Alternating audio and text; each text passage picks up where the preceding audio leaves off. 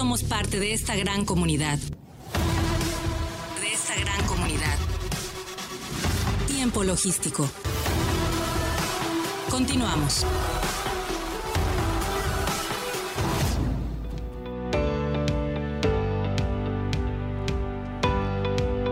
Bien, muchísimas gracias eh, por continuar con nosotros. Estamos aquí de regreso en tiempo logístico.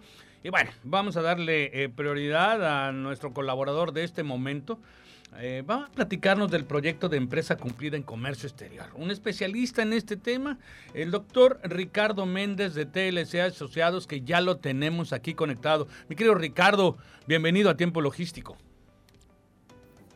¿Qué tal, Paco? Buenas tardes. Saludos. Ah, ¿qué tal? ¿Cómo estás? Omar Arechiga de Alba aquí me acompaña como todos los martes. ¿Qué tal? ¿Qué tal, Omar? ¿Cómo estás? Oye, antes de que empieces, mi querido amigo, pues ya te dejaron saludos, todavía ni entrabas y ya te dejaron varios saludos. ¿eh? Te manda saludos, por supuesto, eh, eh, el ingeniero Enrique Herón Jiménez y, y, Miguel Silva Espinosa de los Monteros también. Ah, pues muchísimas gracias. Un saludo también para ellos y todo tu auditorio.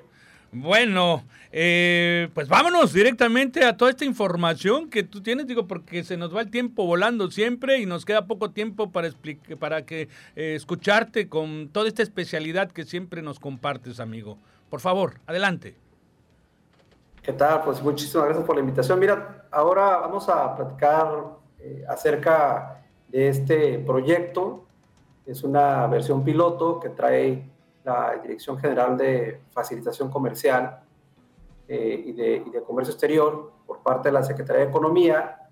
Y bueno, pues el pasado 16 eh, de agosto se dio a conocer este esquema para certificar pues a las empresas que son cumplidas en materia de comercio exterior y se le denominó empresa cumplida en comercio exterior que es un proyecto interesante, aunque bueno, pues está en esta fase eh, piloto durante todo este año y posteriormente se va a hacer, se va a estar haciendo el análisis porque déjame decirte que van a seleccionar a 50 empresas, pueden ser eh, empresas eh, pequeñas, medianas, evidentemente grandes empresas.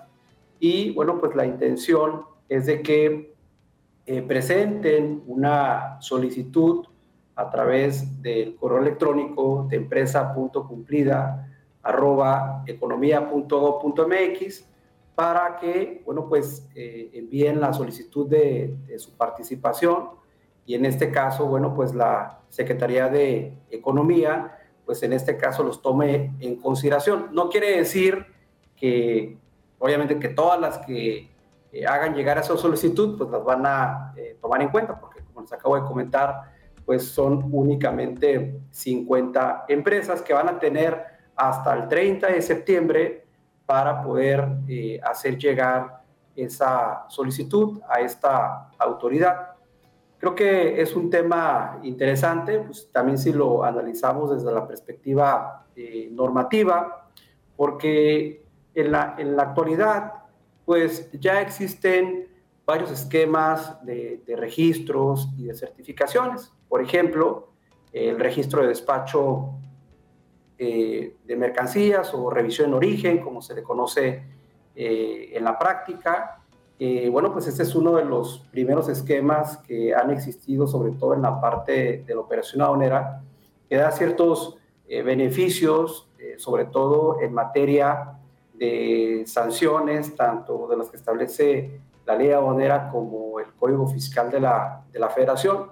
Y es uno de los principales esquemas que tenemos como antecedente en donde existe esa operación eh, en cuanto al tema de, de, beneficios, de cumplimiento normativo, que bueno, pues eh, posteriormente se extendió a lo que hoy conocemos como el registro de esquema de certificación de empresas, que pues ahí, bueno, pues tiene varias eh, modalidades, ¿no? Pues está en el caso de la certificación de IBJEPS, el operador económico eh, autorizado con todos sus, rubros, y luego también eh, tenemos al socio comercial certificado, que bueno, pues en otros países se conoce también como operador económico autorizado, pero en el caso de México decidió darle un, nombre en específico como socio comercial certificado y que también ahí pues existen diferentes rubros, ¿no? De recinto eh, fiscalizado, de empresa de mensajería y paquetería,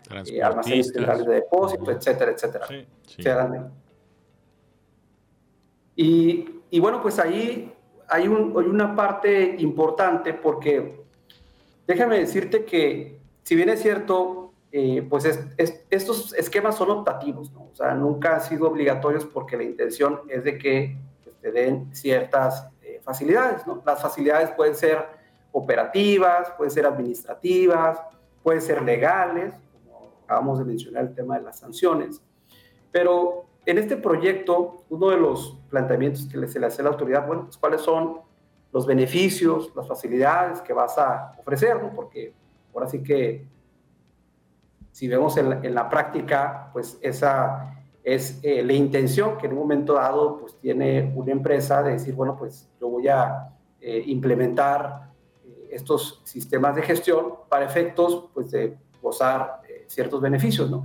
Y la verdad es que a la fecha no se establecen como beneficios específicos que vaya en un momento dado a gozar la, la empresa por parte de la Secretaría de economía, evidentemente eh, siempre vamos a tener dos tipos de beneficios. Hablamos de beneficios o facilidades directas, que es cuando eh, la normatividad se establece, ¿no? Eh, un, tipo de descuento, una facilidad, por ejemplo, para realizar rectificaciones o se extienden los plazos. para autocorrección, otros que puedes tener, incluso sin tener un hecho sancionador. Exacto, exacto. Estos son los, como los beneficios directos, ¿no? y, pero también hay otros beneficios indirectos. Por ejemplo, eh, los beneficios indirectos es que, bueno, pues eh, estos tipos de, certificaciones pues ayudan a incrementar pues, la cultura del cumplimiento, a reducir el margen de error en las operaciones, eh, a evitar ¿no? que haya una afectación en la parte reputacional, evitar sobre todo también una que exista eh, algo que afecte pues la, la, operación del negocio. Básicamente, digo, al final del día todos sus esquemas pues nos dan esos beneficios, ¿no? Pero a veces también pues los importadores, los exportadores quieren ese tipo de, de beneficios más directos, operativos, eh, legales, eh, administrativos. Ahora, por ejemplo, en, una, en una de las reuniones se planteaba decir, oye, ¿por qué los agentes aduanales eh, representantes legales del despacho pues, también participan en ese esquema. Y bueno, por el momento no se tiene, en este caso, eh, contemplado, porque el proyecto, como les decía, habla solamente de, empresas que realizan operaciones de comercio exterior y solamente se seleccionarían 50, pero probablemente en el futuro eh, pues incorporen también eh, representantes legales del despacho, operadores logísticos que también, bueno, pues intervienen en la operación y que de alguna manera pueden tener este, algún, algún beneficio en específico.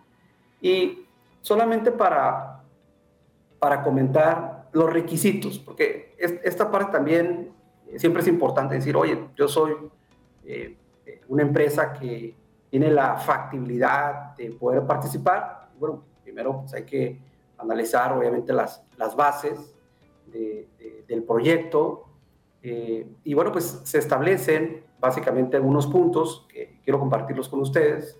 Por ejemplo, primero te dice que sea una empresa que realiza operaciones de comercio exterior eh, por un lapso eh, mínimo de tres años. no quieren empresas, vamos a poner, de reciente creación. Pero en la práctica, por ejemplo, vemos empresas como, como la CIMEX que pueden obtener el programa de manera inmediata, son empresas de nueva creación. En el caso de las certificadas de JEPS también te piden. Por ejemplo, hay una particularidad en el operador económico autorizado que sí te solicitan que tengas por lo menos dos años de antigüedad, por así decirlo, de realizando operaciones de comercio exterior. Otro punto es eh, que no cuentes con créditos fiscales firmes, que este tema pues, también es interesante porque no quieren empresas pues, que tengan este, deudas ¿no? ante, el, ante el fisco que, ahí, doctor, eh, es importante precisar que eventualmente puedo tener un poquito de discordancia en el tema porque el tener un crédito fiscal no quiere decir que exista esa firmeza y que conforme a derecho una mala presunción, un exceso involuntario o voluntario de la autoridad eh, te dé causa a considerarte que, que no eres confiable, que no eres certificado, que no tienes estándares de calidad. Creo que por ahí el debido proceso, el derecho, el derecho a la, los medios de impugnación y los plazos, lamentablemente para tener sus certificaciones se le obliga al contribuyente que se allane, que pague la multa y que luego lo impugne. Que la mayoría de los asuntos se ganan en forma y fondo, pero que por supuesto este, eh, ahí yo tengo un poquito de discordancia en el sentido, pero sí es, es un requisito y es una realidad que quisieran que no tuvieran ni siquiera una multa pequeña por ahí en el sistema para considerarse que no los van a bloquear o que no les van a dar switch hasta en el padrón u otros, ¿no? Sí, mira, eh, obviamente, como bien lo, señalas, o sea, siempre la, la, cuestión de que el hecho de que tenga eh, un crédito pues, tampoco significa que realmente lo deban. O sea, eh, por eso es que se, se, establecen estos medios de impugnación. Y por ejemplo, en la certificación de IBJEPS se permite eh, la empresa, obviamente que no tenga ningún crédito fiscal, pero si lo impugna o debe de garantizar, salvo que, por ejemplo, el recurso de revocación o en ya para juicio de nulidad ya hay que garantizar, ¿no? Exacto, exacto. Entonces ahí, ahí podemos ver, haciendo un comparativo normativo, ¿no? Oye, sabes que pues esta pena está empezando y está estableciendo como restricciones muy rigurosas, ¿no? Y el otro que, está funcionando, pues es un poco más flexible en, esas partes. Entonces, creo que ese tipo de cuestiones pues, son eh, las que en un momento dado debe de, modificar la, la autoridad. ¿no? Entonces, otro punto, por ejemplo, es demostrar el cumplimiento en las operaciones de comercio exterior. Sabemos que las empresas pues cumplen, ¿no? Porque lo contrario, imagínate nomás las 46 eh, fracciones de, la regla 133 de los supuestos de suspensión de padrones. O sea, la empresa tendría que estar cumpliendo todas esas porque lo contrario se vería suspendido de, sus registros. Entonces, normalmente eh, siempre están, en este caso, cumpliendo. Otro punto también interesante, por ejemplo, es que no debe haber ninguna querella o denuncia penal en contra de los socios accionistas o representante legal, lo cual eh, ese tipo de, supuesto está muy familiarizado con el tema del registro del esquema de certificación de empresas, como si fuese una, eh, un requisito copiado de, esos supuestos que establece el capítulo 7 de, eh, de las reglas generales de comercio exterior. Otro, por ejemplo, que también me parece importante es que cuenten con una estructura organizacional. Digo, todas las empresas que en este caso son una sociedad y se conforman como la, de acuerdo con la ley de sociedades mercantiles, bueno, eh, hay, hay una estructura organizacional.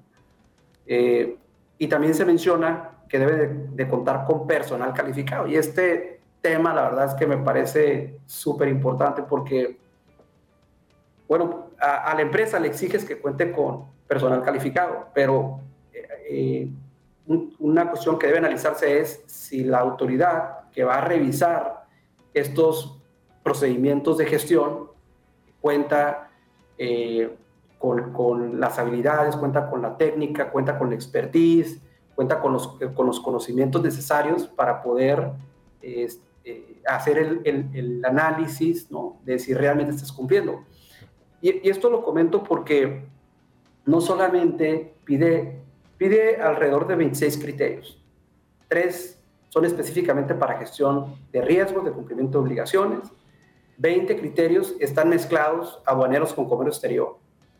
Eh, por ejemplo, te pide cuestiones de, actividades vulnerables, de registro eh, marcario, eh, cuestiones de, fiscales, por ejemplo, también te pide cuestiones fiscales, sobre todo que estés elaborando correctamente los comprobantes fiscales, incluso te habla de, que estés emitiendo de manera también correcta los FDIs con complemento carta aporte.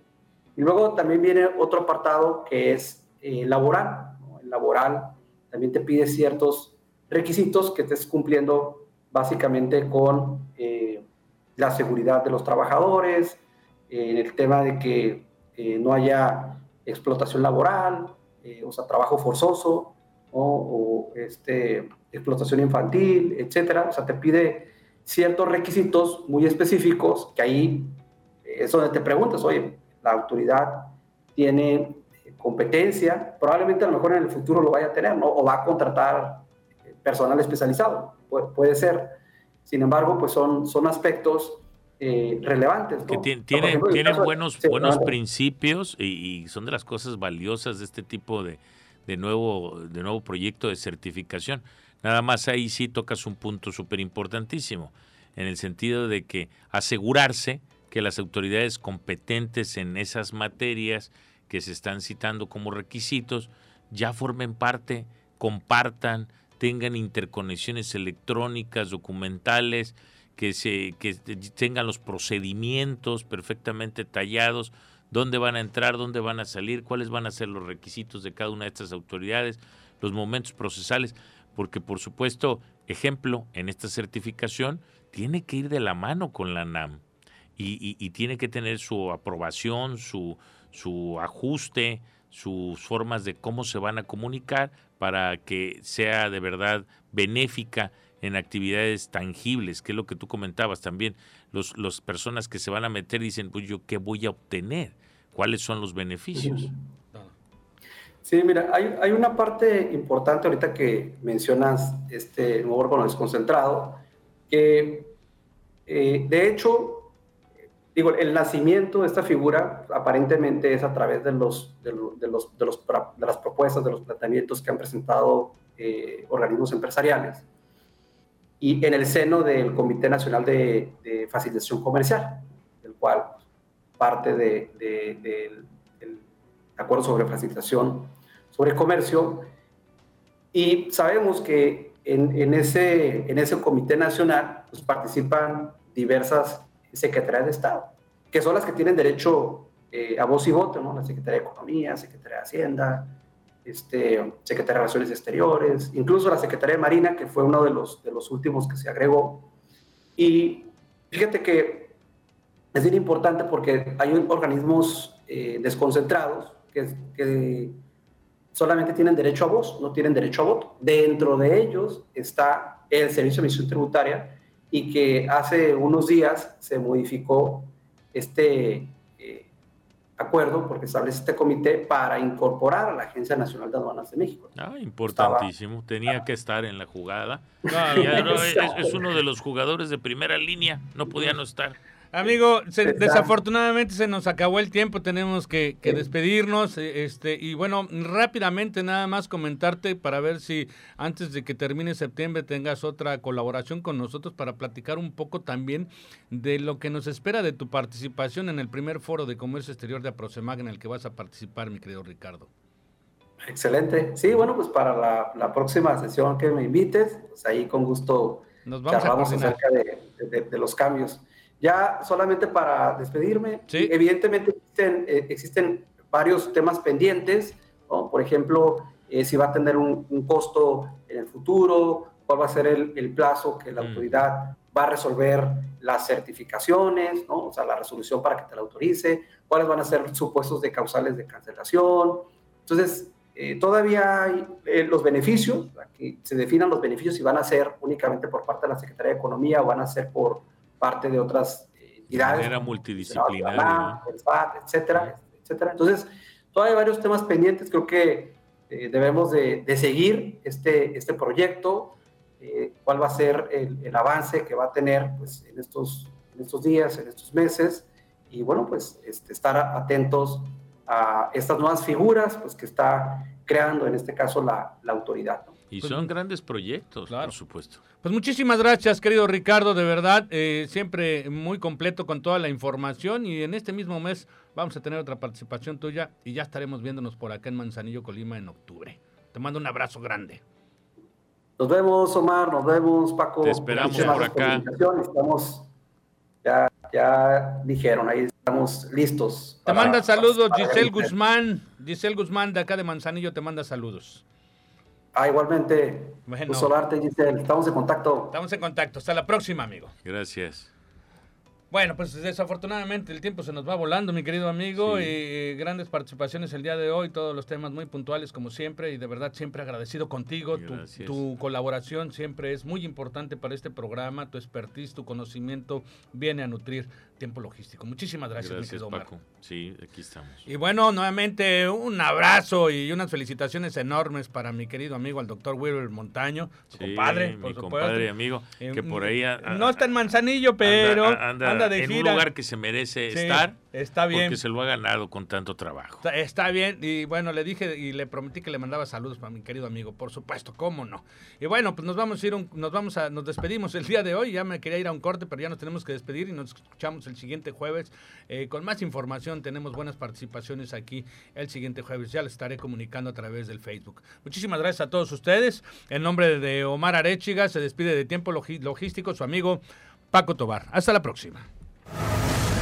En tiempo logístico agradecemos a nuestros patrocinadores y colaboradores, así como a todos los que depositan su confianza en nosotros y a ustedes por estar siempre atentos a la información y acontecimientos de comercio exterior en este programa. Todos somos parte de esta gran comunidad.